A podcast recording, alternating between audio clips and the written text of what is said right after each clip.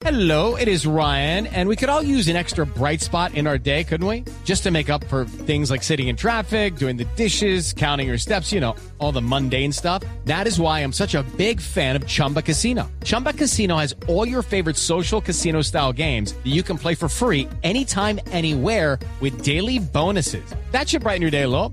Actually, a lot. So sign up now at chumbacasino.com. That's chumbacasino.com. No purchase necessary. BGW. Void were prohibited by law. See terms and conditions. 18 plus.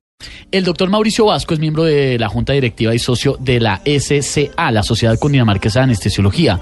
Uno de los hombres que más sabe de esto en Colombia, uno de los más prestigiosos además, y nos tiene una información muy importante que tiene que ver con este día, que todavía se está celebrando en otras latitudes. Mauricio, buenos días. Sí, muy buenos días a todos. Eh, muchas gracias por esta oportunidad para hablar de, de nuestra especialidad. Cuéntenos sin anestesia. Con muchos temores. Estamos en el marco también de algo muy importante de, eh, que ustedes están promocionando, Mauricio. Eh, sí, eh, digamos que se celebra el Día Mundial de la Anestesiología y nuestro propósito es, dar a conocer en todo el mundo eh, las bondades de nuestra especialidad, la seguridad que se tiene ahora con las técnicas de, de las cuales disponemos y de que la gente entienda que hacemos parte de un equipo de trabajo en el área de las cirugías eh, que promueve que todos estos procedimientos se puedan hacer actualmente con mucha seguridad, tranquilidad para los pacientes. Doctor Vasco, eh, mi tío le co- contaba yo aquí al aire, es anestesiólogo y me decía que él cuando se especializó en los años 60, que estudió en la Universidad Nacional y después se especializó en anestesiología, me decía que much- muy poquitos anestesiólogos. ¿Todavía hay muy poquitos en Colombia? Tenemos alrededor de 3.000, 3.200 anestesiólogos en el país, eh, muy concentrados en las ciudades de alta densidad poblacional. Eh, necesitamos generar no solo anestesiólogos, sino especialidades básicas como los obstetras, que tienen los partos, que hacen las cesáreas, los cirujanos generales, eh, para que podamos brindar más cirugía en áreas rurales del país y con poco acceso a cirugías. Sí, ¿por qué la gente le tiene tanto miedo a la anestesia? Mucha gente por encima de lo que les van a efectuar en una en una Una operación. operación. lo que les da miedo es la anestesia. ¿Por qué la gente tiene miedo? General, sobre La todo. pregunta es muy buena. O sea, durante mucho tiempo la anestesia se hizo por personal no entrenado. Eh, la anestesia tenía altos efectos adversos y era general, la gente vomitaba mucho, eh, se sobredosificaban con las drogas y morían o quedaban con problemas neurológicos severos eh, o no despertaban. Y cuando eran técnicas regionales, las que implican solo dormir de la cintura hacia abajo o alguna parte del cuerpo en especial, una extremidad, eh, había problemas neurológicos después de las cirugías, no podían mover las piernas o les daba dolor de cabeza muy fuerte. Entonces, históricamente fue una especialidad que le tocó crecer eh, con todo ese lastre cuando se hacía por gente no capacitada.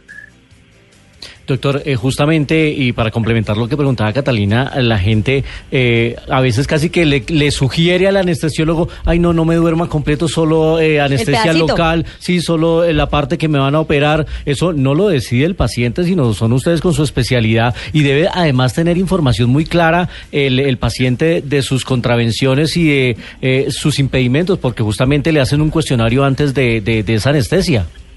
Eso es muy importante. Ahorita para los procedimientos electivos que no son urgentes, eh, los pacientes tienen una consulta anestésica y es la oportunidad para discutir con nosotros eh, las ventajas de las técnicas.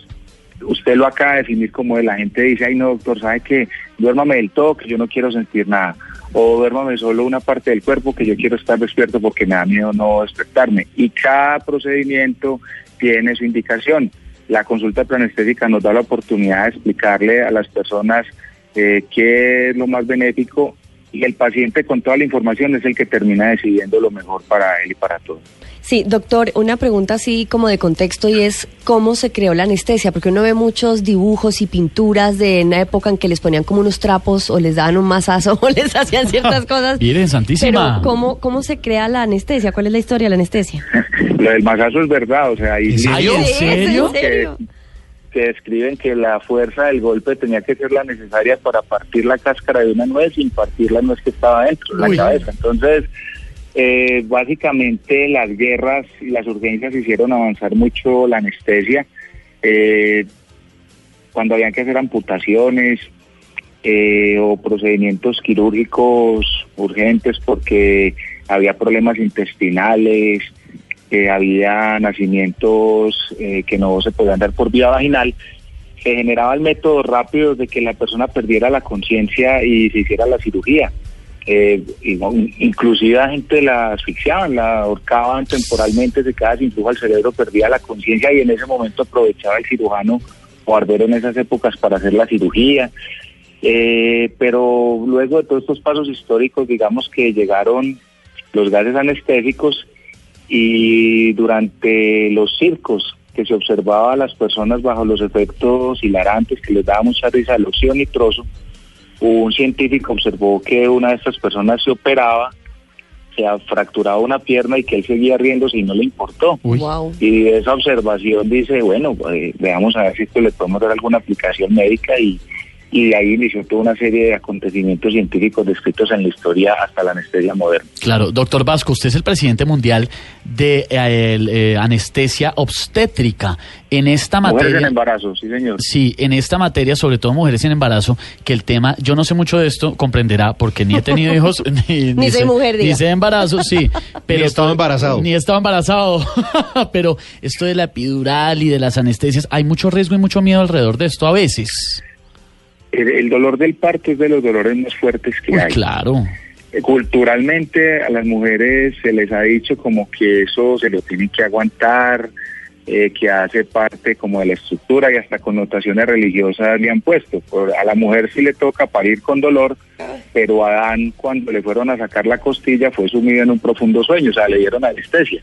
Entonces, eh, son implicaciones de género que uno a veces no entiende.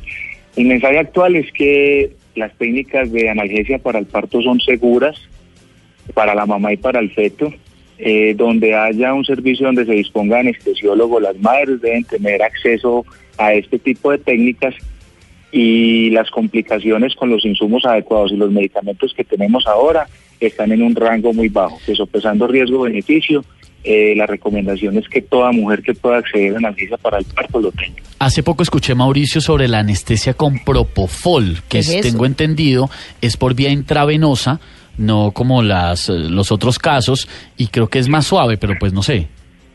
Hay varios tipos de anestesia.